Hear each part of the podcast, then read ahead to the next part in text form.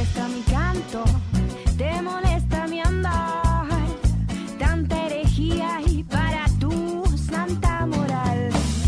¿Vas a encender la llama o vas a intentar cerrar la caja de Pandora que te hace sentir tan mal?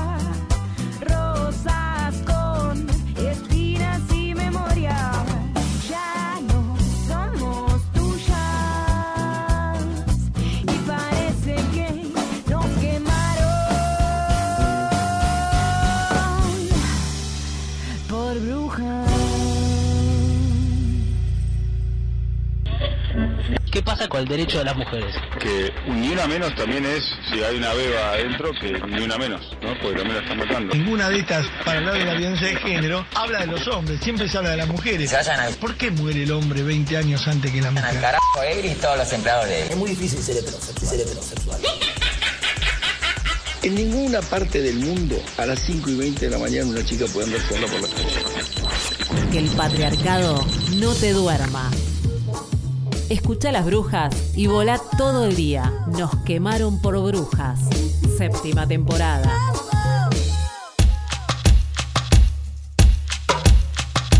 Muy buenos días, tardes, noches, donde sea que estén escuchando. Y en el momento que lo hagan, aquí comienza un nuevo aquelarre cultural de Nos quemaron por brujas.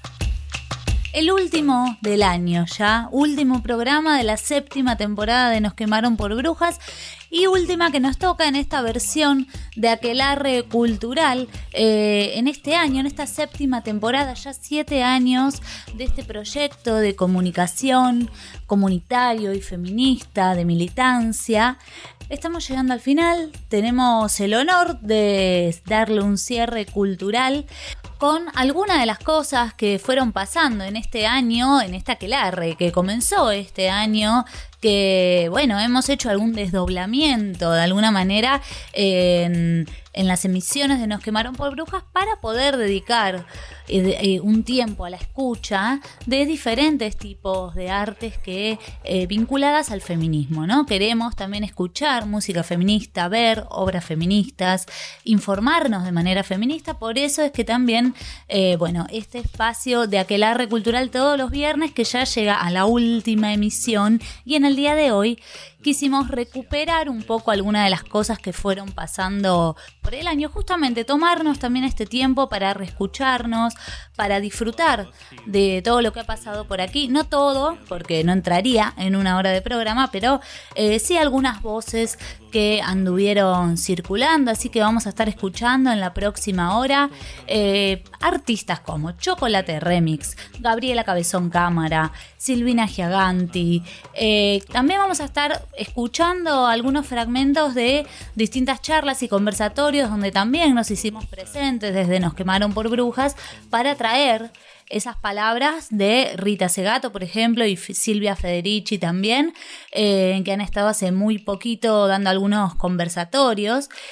Y hacia el final de este programa vamos a estar escuchando también un poco de música con Roma Roldán y Valeria Cini, que casualmente van a estar tocando, las van a poder ver en vivo en el cierre de Nos quemaron por brujas, en el cierre de, de Aquelarre Real, donde realmente podremos juntarnos alrededor de algún fueguito ahí y compartir, compartirnos, disfrutar, celebrar este año que ha sido también tan movido para el feminismo, donde mucho cuerpo hemos puesto, mucha calle, nos ha llevado muchas alegrías, muchas tristezas y todo esto que queremos, por lo que queremos abrazarnos, juntarnos, celebrar también, porque es la manera que encontramos hasta este momento eh, seguir juntas, construir estos espacios eh, para, bueno, sobrellevar el mundo que nos rodea. Así que nos estaremos viendo pronto. Hoy es la última emisión al aire, pero bueno, hay un próximo cierre que sería eh, presencial ya, así que todos y todas invitados a, eh, bueno, el transformador de Aedo. Esto va a ser un gran aquelarre así brujeril cerrando esta séptima temporada. Eh, desde las 7 de la tarde arrancamos tempranito, eh, ahí en el Centro Cultural El Transformador.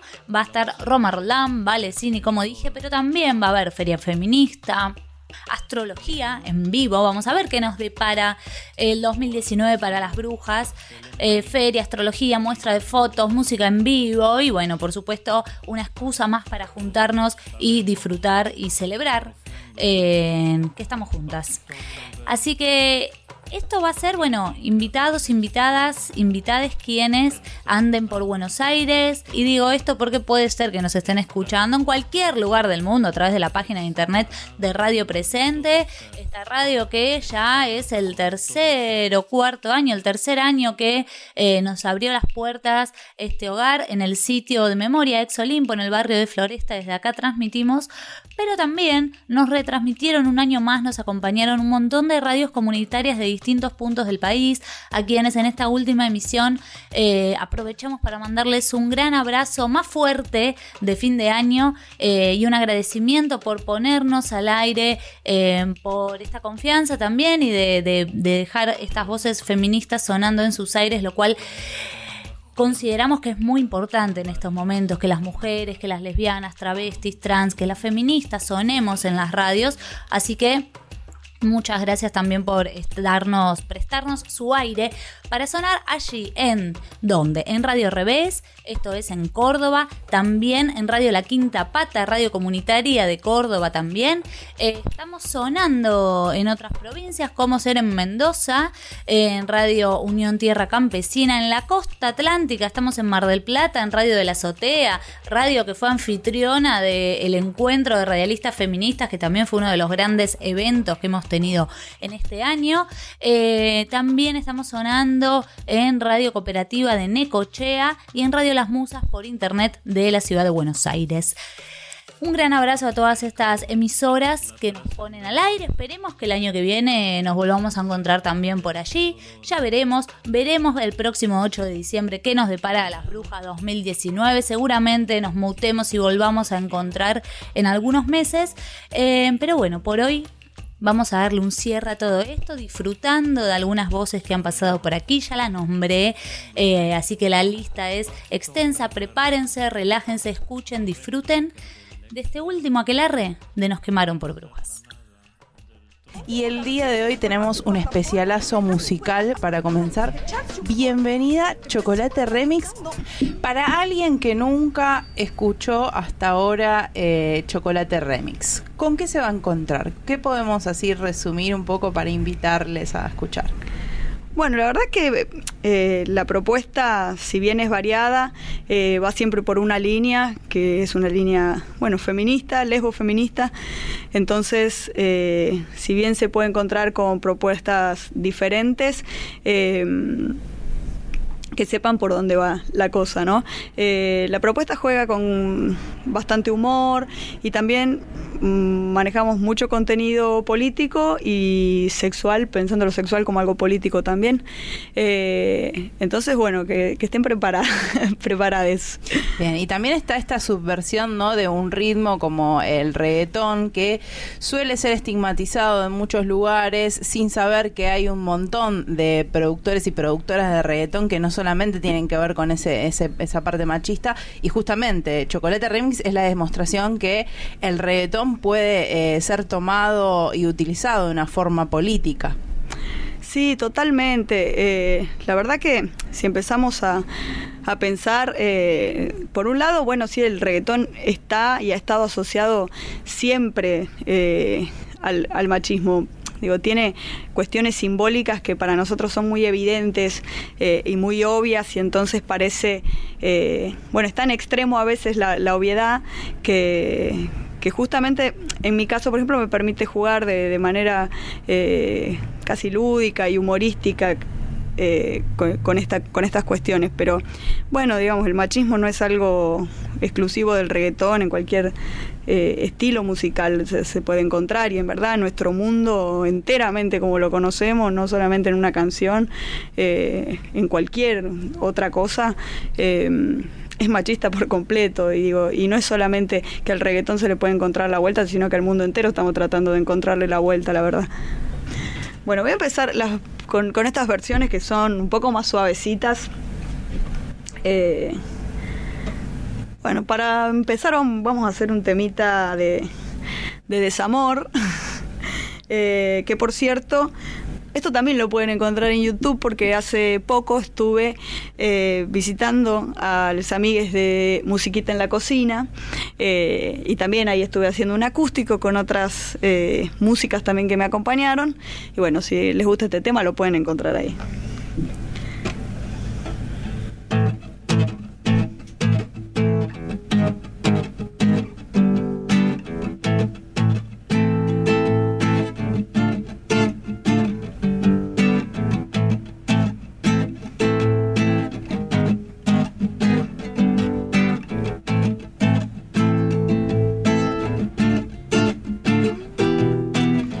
Tiro a la cama, me prendo uno. Por esta vez no salteamos el desayuno. Voy a concentrarme en recordar tus movimientos al bailar. Es que ya no encuentro inspiración. Desde que te fuiste ya ni canto reggaetón. Yo tengo en mi pecho una sonidera. Pero el ritmo se me fue con tus caderas y es por eso que me prendo a tu recuerdo. Es que sin tus piernas yo sola me pierdo tratando de encontrar entre tanto sonido un poquitito de sentido y suena esta canción y se desgarra mi corazón. Suena esta canción.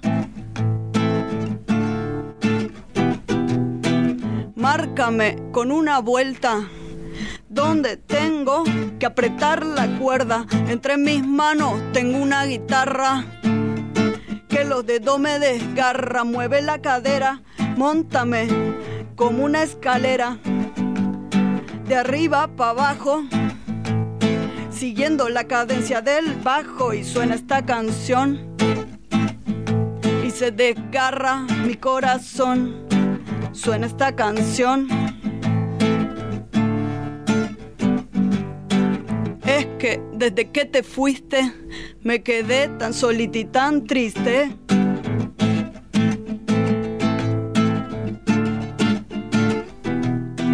Y es que eres la reina del sandungueo, que de solo verte me brota el liriqueo. Sabes mamazota que me gusta el bellaqueo. Vamos, dale, dale duro al perreo, concéntrate, que ya casi termino. Son como las 12, descorchemos el vino. Que no puede faltar imaginación para que bailemos este slow reggaetón y suena esta canción. Y se desgarra mi corazón. Suena esta canción.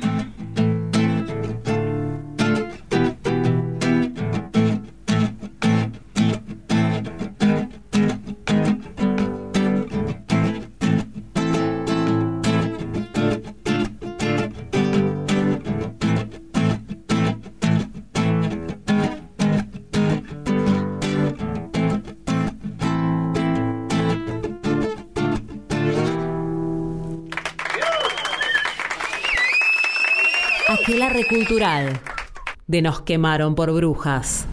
¿Qué podés contarnos entonces de la composición de este otro tema? O algo que quieras, no sé, quizás hay alguna anécdota, algo alrededor. Bueno, eh, este es un tema... Yo, yo digo que este es como mi tema de amor.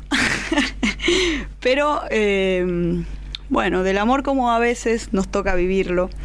eh, que después comprendemos que no sabemos si es amor o no, o qué era. Pero bueno, nos pasa. Yo soy muy, muy militante del lesbianismo y siempre le hago mucha propaganda. Pero bueno, también hay que contar que, bueno, veces no tampoco todo es color de rosa.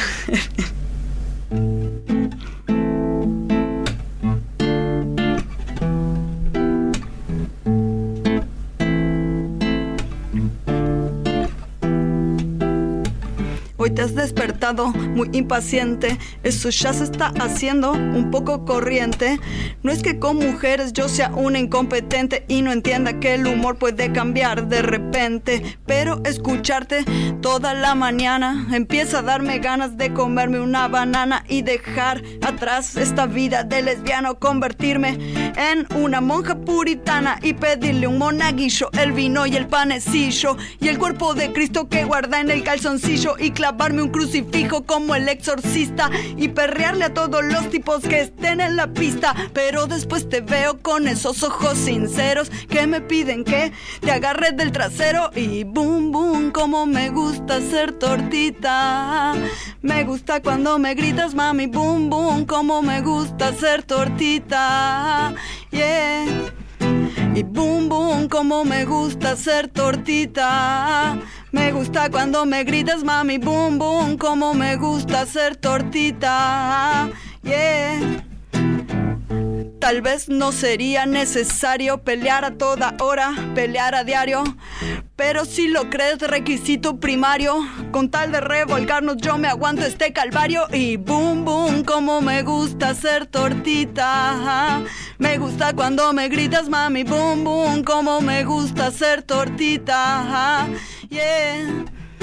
Y boom, boom, como me gusta ser tortita. Me gusta cuando me gritas, mami, boom, boom, como me gusta ser tortita.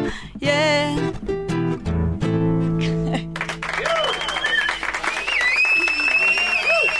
de camino aquí venía cantando como me gusta hacer tortita, voy a confesarlo.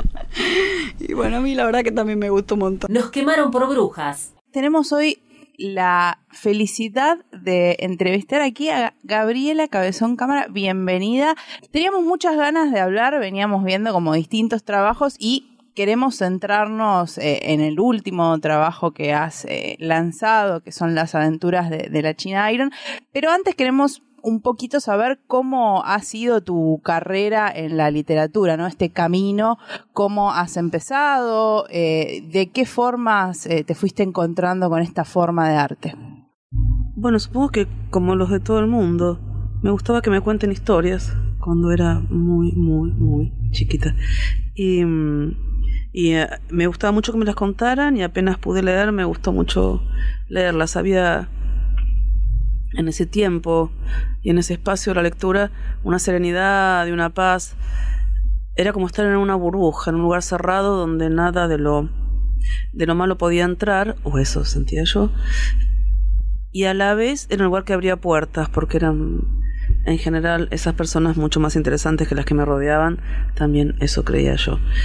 Y casi como, como una obviedad, eh, si te sentías muy bien leyendo ibas a intentar escribir. Y bueno, y así fue, y qué sé yo, a las maestras les gustaba, les parecía bien, y bueno, ahí seguimos. Y así comenzó eh, el camino de la creación propia un poco. Sí, exactamente así. Y en este recorrido, primero como lectora y después empezando a escribir vos, ¿has detectado estas diferencias que eh, siempre hablamos de las diferencias estructurales que tienen que ver con el patriarcado? ¿En qué puntos has reconocido, eh, o, quizás no, eh, estas presiones de la sociedad? Así, de una manera muy clara y muy brutal, en tanto que escritora He recibido muy pocos ataques. Te diría que uno. Y después puede haber gente que le guste más o menos lo que yo quiera, pero que alguien me escriba con una onda bien misógina, una sola vez. Eh, y no tuve problemas eh, para publicar, no, no tuve problemas de nada de eso. Pero bueno, también a la hora de, de, afirmarse sobre el propio deseo, para decir, bueno, yo quiero hacer esto, que no le importa a nadie, que el mundo lo necesita. Y tal vez en esa, en esa los varones la tengan más fácil porque en general están educados para, para hacer prevalecer su deseo y están educados para sentir que su deseo es valioso. Tal vez en ese sentido. Después en general a mí personalmente no, no, no fui atacada, no me pasó nada de eso. Pero bueno, tampoco vivo en un frasco y me doy cuenta de que hay diferencias muy, muy importantes en el porcentaje de mujeres que publican, de varones que publican y todas esas cosas, ¿no? Ni hablar de la constitución del canon, que es club de tipos, no sé, un pijómetro. Bueno, yo no sé si uno da voz o si uno toma la voz. Esas son cosas, viste, para discutir posta. Cuando, cuando se dice le da voz a los que no tienen voz. Bueno, no sé si le das nada, ¿no? Le das nada. Vos tomás esas voces. Cuando Hernández escribe Martín Fierro, ¿él le da voz al gaucho o toma la voz del gaucho? Para, por un ejemplo, así que una que sabemos todos. Em, yo creo que la toma y la relabora, ¿no? Pero estás tomando algo del otro y de hecho algo del otro queda en eso. No sé, es como complicado eso de dar la voz. Lo que se puede dar es tal vez un, una plataforma, se la puede tomar y ahí se, se podría cuestionar hasta la noción de autoría, ¿no? ¿Qué sé yo? yo estaba leyendo mucha gauchesca en el momento que se me ocurrió escribir la China Iron y me puse a pensar y pensé, bueno, qué loco que no no hay ningún punto de vista de mujer acá. Y dije, Ay, bueno, lo voy a hacer, qué divertido. Y así fue. Y así nació, la nació. Interesante porque esto, justamente, en, en toda la, en todo el Martín Fierro encontramos pocos, no, casi ningún nombre. En el Martín Fierro no hay nombres de prácticamente nadie. Los hijos de Martín Fierro son hijo mayor, hijo menor. La mujer es la china. La cautiva que le salva la vida es la cautiva. Eh, nombre fuerte tiene Cruz, que es el amor de Fierro. Vamos a ver. Nadie más tiene nombre, ni, ni la mujer ni los hijos. Es eh, fuerte. sí, es, es muy fuerte y Sí. es eh, al, al leer un poco, ¿no? Para, para la entrevista, ¿no? Caí en cuenta de todo eso, que es algo que por ahí es un libro que he leído en su momento. Casi todos y todas hemos. Lo que eh, pasa es que cuando sos chica no te das cuenta de nada. Totalmente. eh, y no, no había hecho esa relectura, ¿no? Y esto de, bueno, decir, no solamente vamos a darle un nombre a esta China, sino darle una historia, eh, y una historia que rescata, digamos, lo que sucedía en el Martín Fierro, lo revisa y, lo lleva a un lugar eh, de libertad, quizás podría... eh, esta es mi, mi percepción, ¿no? De la novela es, es como esto, buscar esa, esa voz y pensaba también como, bueno, la han definido esto como novela queer. ¿Te interesa esa definición? ¿Te parece que eh, es una definición que le pueden poner a alguien o no? ¿La escribiste pensando en una novela queer o fue simplemente lo que fue surgiendo de, esta, esta idea de este dar otro relato? Me importa tres carajos. Eh, lo que digan de si es queer, si no es queer. Bueno, si quieren es policial, si quieren ciencia ficción. Me da lo mismo. Eh, no, lo que pasa es que yo no tengo que pensar en lo queer, yo vivo en lo queer. No, para mí lo raro sería otra cosa. Eh, yo no lo vivo como algo marcado. Ya no. Sí, lo viví al principio, me costó, era difícil, todo lo que vos quieras. Y ahora es mi vida, es mi mundo. Eh, lo raro sería que yo escriba un libro donde la chica se case con un señor y, y lo espere todo el día en la casa y, y no salga sola. Pero, qué sé yo, sí, obviamente es una novela queer. Y hace de... de- es, queer en el sentido de que los personajes son queer. Eh, y de que piensa la libertad, tal vez en términos un tanto queers, pues trata de pensar nuevas formas de familia, nuevas formas de... Nuevas no son, pero bueno, alternativas, digamos. Pero, qué sé yo, sí, es una novela queer, entre, entre otras millones de cosas que es. Yo hice un libro, yo quise revisar la constitución de la nación argentina y revisarla en términos en términos de organización económica, en términos de modelo económico, también en términos de género, eh, en un montón de sentidos.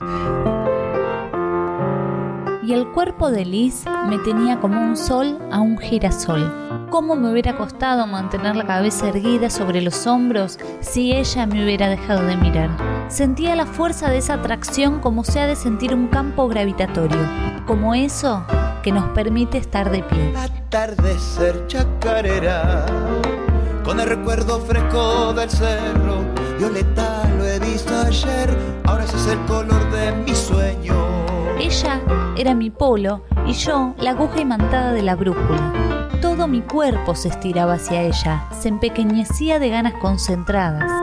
Fue bajo el imperio de esa fuerza que empecé a sentir. Y hoy creo que es posible que siempre sea así, que sienta al mundo en relación con otros, en el lazo con otros. Sentía viva y feroz como una manada de depredadores y amorosa como estrella, que festeja cada mañana y cada reencuentro como si le sorprendieran, como si supiera que podrían no haber sucedido.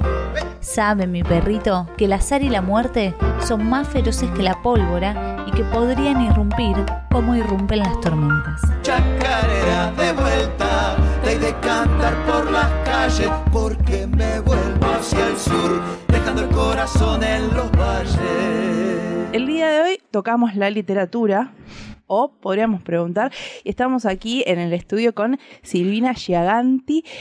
Podría decir muchas cosas para presentar, ¿no? Cuando en las entrevistas se suele presentar como, bueno, las distintas, distintos títulos, distintas... Pero yo prefiero en este programa dar la posibilidad a quien está haciendo entrevista de presentarse como más le guste. Bueno, hola, ¿qué tal?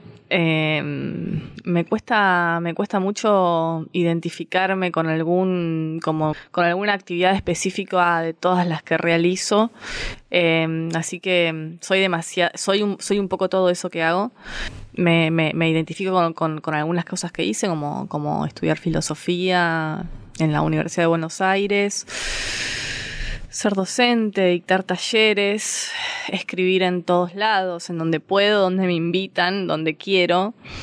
Vivo en Montserrat con mi perra de 14 años y soy de Avellaneda y tengo 41 años. Me gusta mucho decir la edad que tengo.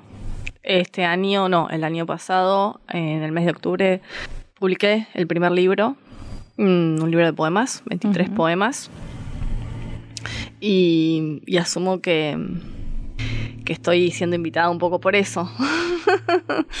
Totalmente, estamos ahí atrás de... Tarda en apagarse. Sí. ¿Cuánto tiempo lo escribiste? ¿Lo empezaste a escribir de cero? ¿Compilaste cosas que ya tenías?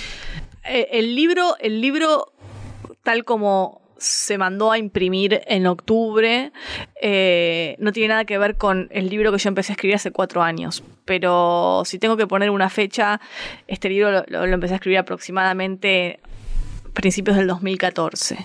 Sí, o durante el 2014.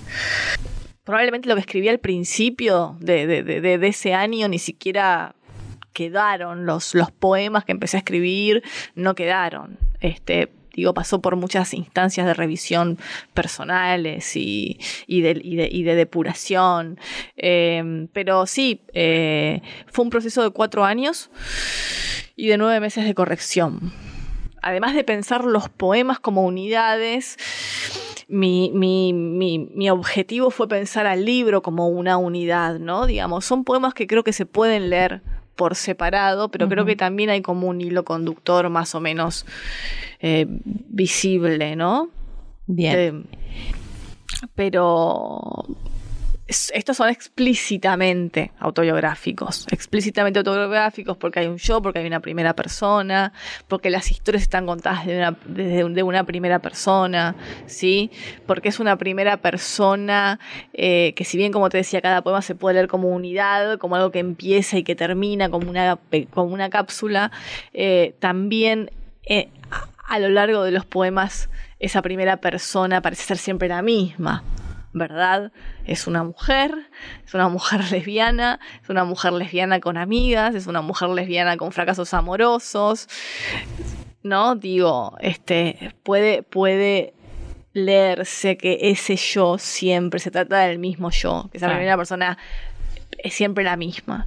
Bien. ¿Y qué repercusión tuvo? ¿Cómo, ¿Cómo se siente tener ese libro ahí en las manos, ¿no? Esa obra que cuatro años de trabajo, finalmente tenerlo, pensar hasta en, en la parte exterior del, del libro, ¿no? De, eh, cómo hacer que, que esa estética también eh, traduzca lo que, lo que se propone desde la escritura. Sí, bueno, desde la tapa, que es una foto de mi, de mi cuarto, eh, que elegí, elegí esa fotografía y quise que fuera una fotografía de mi cuarto porque, y de mi cama, porque en la cama La cama es algo muy relevante para mí, para todos. En la cama escribo, escribí gran parte del libro y si no hay muy cerquita en un escritorio que está, que está enfrente. En la cama ah, he amado, me amaron, eh, duermo, descanso, este, tengo insomnio, miro películas, leo, este, y también atravesé, atravesé momentos de, de dolor y de felicidad. Así que la cama un poco era eso. eh, ¿Y por qué tarda en apagarse? Eh, bueno, tarda en apagarse es la última línea del, creo, antepenúltimo poema. Y la verdad es que cuando empecé a pensar en. en este, cuando empecé a pensar en títulos para el libro, pasaron miles por mi cabeza. Y, un escritor eh, que se llama Pedro Mairal me, me dio una especie de fórmula que después me enteré que es una fórmula como bastante extendida entre escritores y poetas, que es leer el libro de atrás para adelante, línea por línea, al revés, exactamente al revés, y me dijo, yo creo que va a ser fértil esa fórmula para que puedas encontrar el título. Y, y así fue. Y mm, después, obviamente, más allá de la fórmula, le asigna significados al título. Y tarda en apagarse puede ser muchas cosas. Tarda en apagarse puede ser el amor, alguna relación, pero también creo que tarda en apagarse... Yo quería que, este, que el libro, que el libro generara algún tipo de, de efecto, ¿no? Eh, y y que, que tardara en apagarse, que vos lo cerraras después de leerlo, pero que la sensación, que el libro se te impregnara un poco, ¿no? Que, que Como una brasa. que la lectora, que el lector no se olvidara rápidamente, ¿no? Que se le tardara en apagarse la sensación que le había generado la lectura del libro. Y desde el punto de vista de esto, de vos como escritora, ¿sentís que hay algún tipo de recepción diferente? ¿Que hay alguna búsqueda? Que a veces también puede ser en esto de intentar en- encasillar ciertas cosas que yo no sé, nunca, a, a mí personalmente no me parecen cómodos los encasillamientos y también esta búsqueda de lo que es, eh, no sé, eh, literatura queer o literatura lesbiana. ¿Eso te, te parece cómodo? ¿No te parece cómodo? Yo creo que, que a la hora de... el- e- es útil, o sea, las clasificaciones son útiles a la, a la hora de, de- querer saber por dónde empezás. ¿no? Digo, si vos vas a una librería y tenés una biblioteca, un, un sector de, de- de literatura eh, o de textos feministas o de textos lesbianos o de textos de género, eh, este, me parece que facilita tu encuentro con esa literatura, porque más o menos este, Encamina. vas ahí, encamina. Entonces las clasificaciones sirven para las librerías y para las bibliotecas y para los museos también, ¿no? Bueno, quiero ir a ver pintura del siglo XVIII, quiero ir a ver impresionismo, digamos, y lo tenés como... eh, lo tenés todo juntito. ¿no? Eh, lo que no suele muchas veces es, es, es, es, un, un cliché y una manera de ver a la literatura femenina que claramente muestra esa subordinación todavía que a veces algunas personas quieren imponerle al género femenino, que es algo que yo leo muchísimo, ¿no? Por ejemplo, cuando, cuando, cuando un hombre escribe, no sé, un, un, un libro, una historia de amor, dicen, bueno, un tratado universal del amor. ¿No? Un tratado universal del amor. Porque lo escribió un hombre, porque el autor es un hombre, es un tratado universal del amor. Si lo escribe una mujer es. Su experiencia. una- Es su experiencia, ¿no? Es como algo más doméstico, algo no universalizable, ¿no? Bien lectura. Que leas alguna Ah. cosa propia. Bueno, voy a leer al- algún poema de- del libro de Tarda en apagarse. Las mujeres que me volvieron loca de verdad. Las mujeres que más amé, las que me volvieron loca de verdad. Las chicas con las que quise todo, escribían. Mi mamá hizo hasta segundo grado y no me miró los cuadernos ni pudo colorear un mapa conmigo o ayudarme en un ejercicio de contabilidad. El colegio y casa eran una cadena rota en mi cabeza. Cada vez que la veía firmar algo, el boletín de la primaria, un documento en el banco, notaba que lo hacía lentamente como alguien recuperándose de un golpe. Me pregunto si las mujeres que amé, las que me volvieron loca de verdad, las chicas con las que quise todo, fueron mi movilidad intelectual ascendente, si elegir mujeres que escriben es disimular eso que me falta cada vez que las dejo o que me dejan, que yo ya me fui. Silvina Giaganti de Tarda en Apagarse. Muchísimas gracias por haber pasado por este aquelarre cultural de Nos quemaron por brujas. No, gracias a todas. Che, ¿qué está pasando con la radiofonía argentina? Hace 40 minutos que estoy escuchando Radio 10 y no aparece ni una mujer. Si nosotras faltamos en la radio, los machirulos seguirán sonando. Nos quemaron por brujas, séptima temporada. Gracias a la cobertura colaborativa que han hecho distintos medios y específicamente a una radio hermana como es FM La Tribu, hemos eh, obtenido para compartir algo de lo que estuvo pasando en esa charla. También estuvo nuestra querida Celefar ahí cubriendo y sacando fotos para traer toda esta info. Así que el día de hoy vamos a estar compartiendo un poco de lo que fue esta charla de Silvia Federici ahí en el barrio de, aquí, en el barrio de Flores. Entonces hay un capitalismo hoy que puede prometer un poco de prosperidad a, a números muy, muy limitados de personas ¿no? en el planeta, y que por la mayoría no a solamente despojo, desplazamiento, austeridad.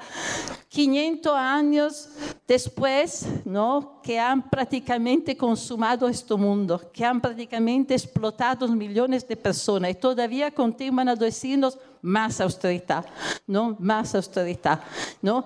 Entonces, esta violencia, sí, ¿no? Nos terroriza, nos puede paralizar y todavía es importante ver que es una respuesta también desesperada a un sistema social que ya no tiene nada a nos darnos. Entonces, que, bueno, se culpabiliza, terroriza, no penaliza sobre todo las mujeres, porque yo creo que hoy las mujeres son la, la que más directamente expresan la posibilidad de una vida diferente. Muchas gracias. Nos quemaron por brujas. Compartimos nomás palabras de Rita Segato en este conversatorio de la política y el feminismo que fue hace muy poquito, así que está muy actual y vigente. ¿Quién dijo que es un problema de una minoría?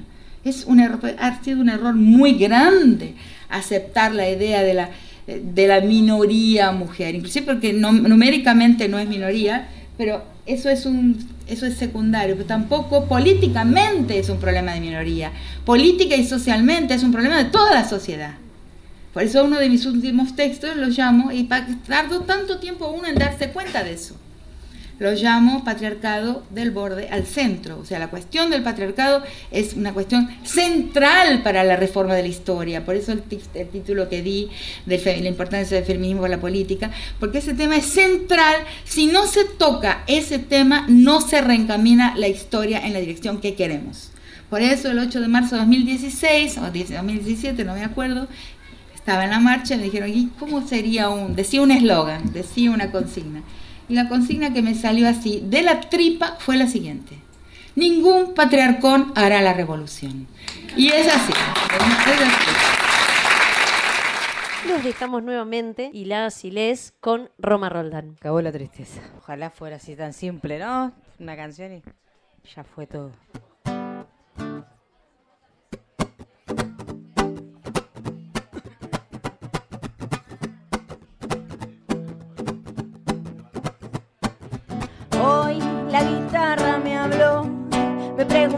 Pregunto por qué no tocas un folk y alegría mientras pensaba en vos y cómo meter los pies en tu barco de papel de chocolate para hundirnos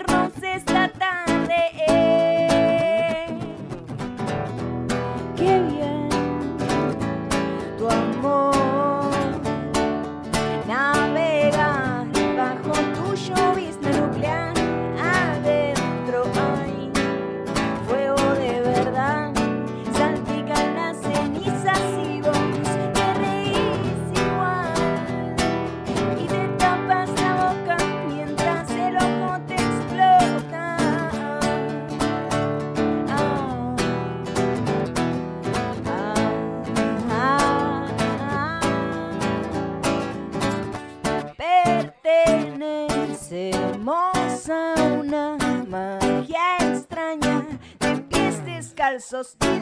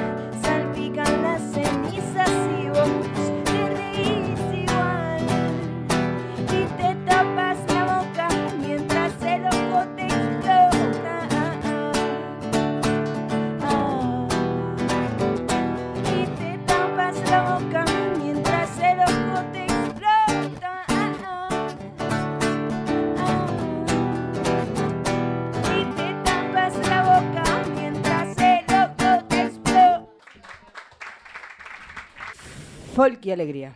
Bueno, ¿cómo seguimos con esto? Bueno, hay un video mm, em, bastante gracioso, ¿no?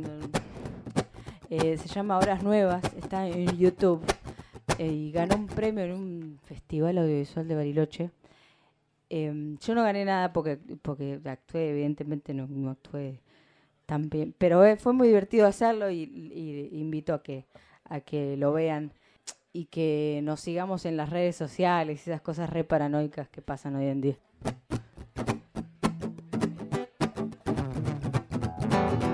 Caminando se nos calma la ansiedad. Igual ya sabemos cómo esto termina. No es que quieran que seas vos quien traiga la novedad, pero es que se está poniendo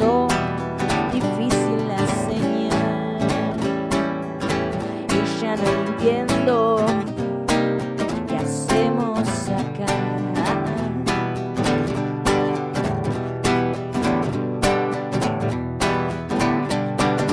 Lo dijimos la otra vez, no volveremos a intentar ponernos de acuerdo. Eso ya no pasará. Lo que buscamos está tan lejos de la urbanidad. Vamos a rastrear afuera lo que a la vez está tan dentro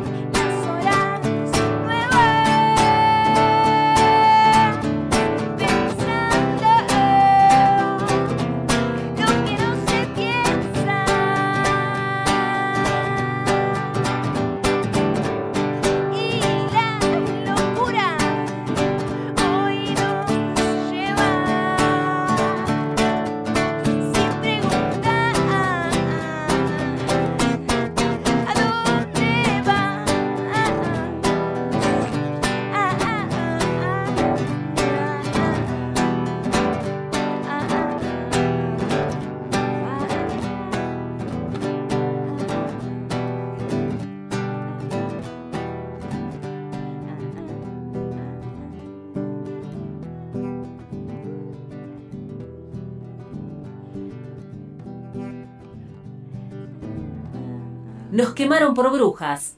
No sé si a usted le queda algo más para decir. Yo no, ya ya quisiera. dijimos mucho. Quiero saber de qué se trata la que la de hoy. Y yo ya le daría la bienvenida porque está aquí en este mismo momento, entonces eh, le pediría que salude y se presente para quienes están del otro lado de la forma que se sienta en este momento. Yo ahora me siento bien, muy bien. ¿Cómo están? Buenas tardes, buenas noches, buenos atardeceres o buenas. Acá Valeria Cini en Nos Brujaron por Quemas. Me gusta ese nombre. Y bueno, mi especialidad es dar vuelta a las palabras. Tengo un talento que no sirve para nada, pero es maravilloso. Eh, muy contenta de estar acá. Gracias por la invitación. Eh, recién hablabas y decías esto de estar acá y allá y el desdoblamiento. Me hiciste acordar a una de las escenas más graciosas de una de mis películas preferidas que es Esperando la carroza, que es cuando mamá Cora se ve en la pantalla y dice, si no estuviera aquí pensaría que estoy allí y casi estallo cuando decías eso y estabas hablando del desdoblamiento y de ya ser parte del éter y volar y que no nos pertenece, ni, nos desatomizamos y somos como, bueno, no sé, un gran pulsar. Hablemos un poco del disco, que eh, voy a decirte, tengo como algún problema en mi cerebro que me impide eh, recordar las dos partes. Cada vez que lo he intentado decir, lo he dicho al revés. Se me mezcla un poco con el, el disco de Susi. En mi mente ahí Qué hay algo que está loco. sucediendo Bueno, extraño. Tenés que pensar en que primero, antes de todo, el buen gusto. Bien. Y después, para pasarla a mí bien y que nada que solemne, las malas costumbres. Buen gusto y malas costumbres. Retuve todo, eh, cada vez que repetí el nombre, las malas costumbres me quedaban claras. Lo que no me queda claro es el buen gusto. Quizás sea alguna cuestión también personal. Personal. Bien, buen gusto y malas costumbres. Justamente esto, ante todo el buen gusto y las malas costumbres, ¿cómo surge un poco el nombre del disco? Y, algo que siempre nos interesa saber es, ¿Qué pasa cuando elegís el nombre de un disco? ¿Es un poco la foto de un momento? ¿Cómo va surgiendo eh, ese deseo? ¿El nombre de una, de una canción en particular? ¿Un concepto más allá? Bueno, hay varias preguntas ahí. Eh, vamos. El nombre del disco yo lo venía pensando y venía barajando varias posibilidades. Eh, es algo muy importante porque para mí un disco es, una obra, no importa el tamaño, pero es un- un- una forma de obra. Y en este caso, eh, como me suele suceder, hay muchas cosas que sueño y que me aparecen entre sueños, en ese momento en el que medio me estoy despertando o que me dormí y medio me desperté, porque cuando le estoy dando mucho una idea a algo, eh, me aparece en esa situación. Y el disco iba a tener otro nombre o estaba pensando por otros lados y bueno, ese día me desperté y fue eso. Buen gusto y malas costumbres siento que realmente me representa. Eh, y representa bastante lo que se eligió y lo que elegí en este disco y cómo hacerlo. Ya sean los temas míos, como hay dos homenajes de canciones que no son mías, una es Casamiento de Negros de Violeta Parra y otra es Jangadero de Falú y Dávalos. Y tomar temas que no son míos, eh, yo ahí genero una perversión, no una versión de esa canción. Y ahí siento que está un poco la mala costumbre de de darle una pátina. Es como esa remera que queda mucho más hermosa si se te agujereó un poco con una quemadura de marihuana, de un faso, o esa cosa que está mm, usada, viste que ha- hay ciertos pantalones que los gastan a propósito y, quedan mejor. Bueno, es como ese, esa, ese punk que tengo en la sangre. Y mm, me preguntabas eh, los temas. Las canciones muchas veces se dicen solas, ¿viste? Eh, Un nombre, eh, a veces puede ser que se repita, a veces puede tener que ver de lo que quieres contar. Eh, hay canciones que el nombre se repite varias veces y hay canciones que no lo escuchas nunca porque es un título como el de un libro. Eh, ¿Quién cara primero? ¿Quién quedará solo el primero? ¿Quién cara primero? ¿Quién quedará solo el primero?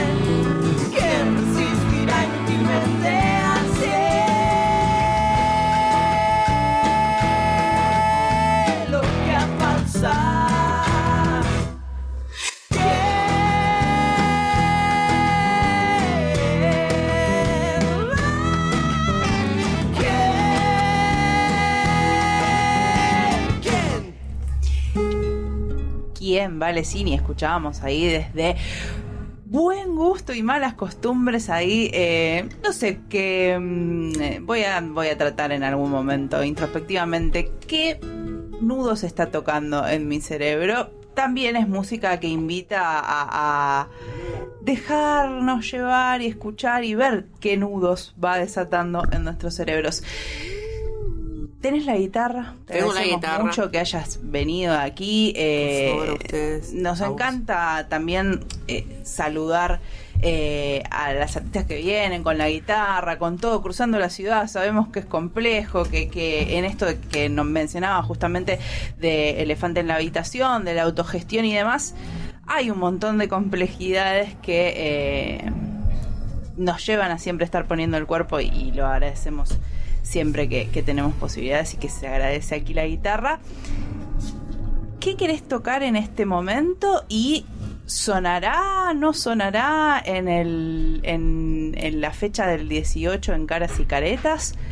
Vamos a dejar también espacio a la sorpresa. Sí, que es linda la sorpresa. Va, depende. Eh, ¿Qué tipo de sorpresa? Voy a hacer un- un- una canción que no es de buen gusto y malas costumbres porque llevó su tiempo eh, sacar buen gusto y malas costumbres y mientras tanto terminé otro disco que ya está cerrado también como obra y se llama La Bestia Melancólica.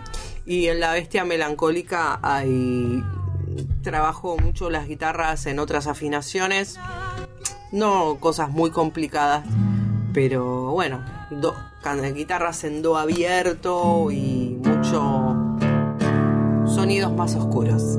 Eh, esta es una canción homenaje también. Me encanta. Eh, puedo hacer dos. Elijan ustedes. Hay una que se llama Johnny y hay otra que se llama Binario. Eh, eligen acá. Le, lo voy a dejar en, el- en la decisión de nuestra querida Angie Cerciari. ¿Binario? Bueno.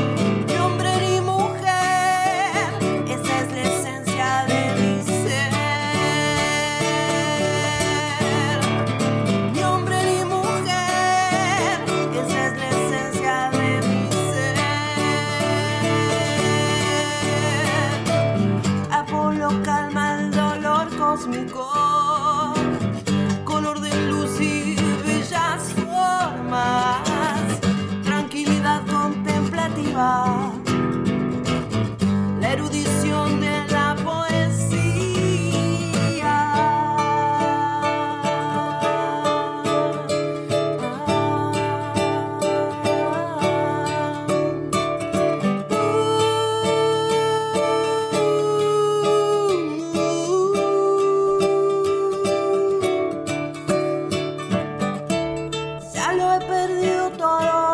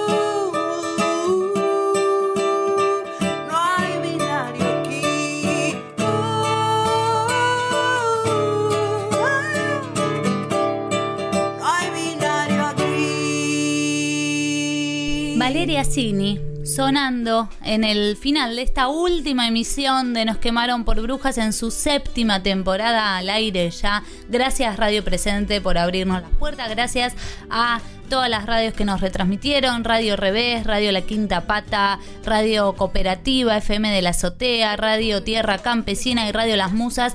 Nos despedimos sin más hasta el año que viene. Será en una nueva temporada de Nos quemaron por brujas. Por ahora nos vamos a descansar para ver de qué manera nos transformamos y seguimos apostando, por supuesto, a la comunicación comunitaria y feminista.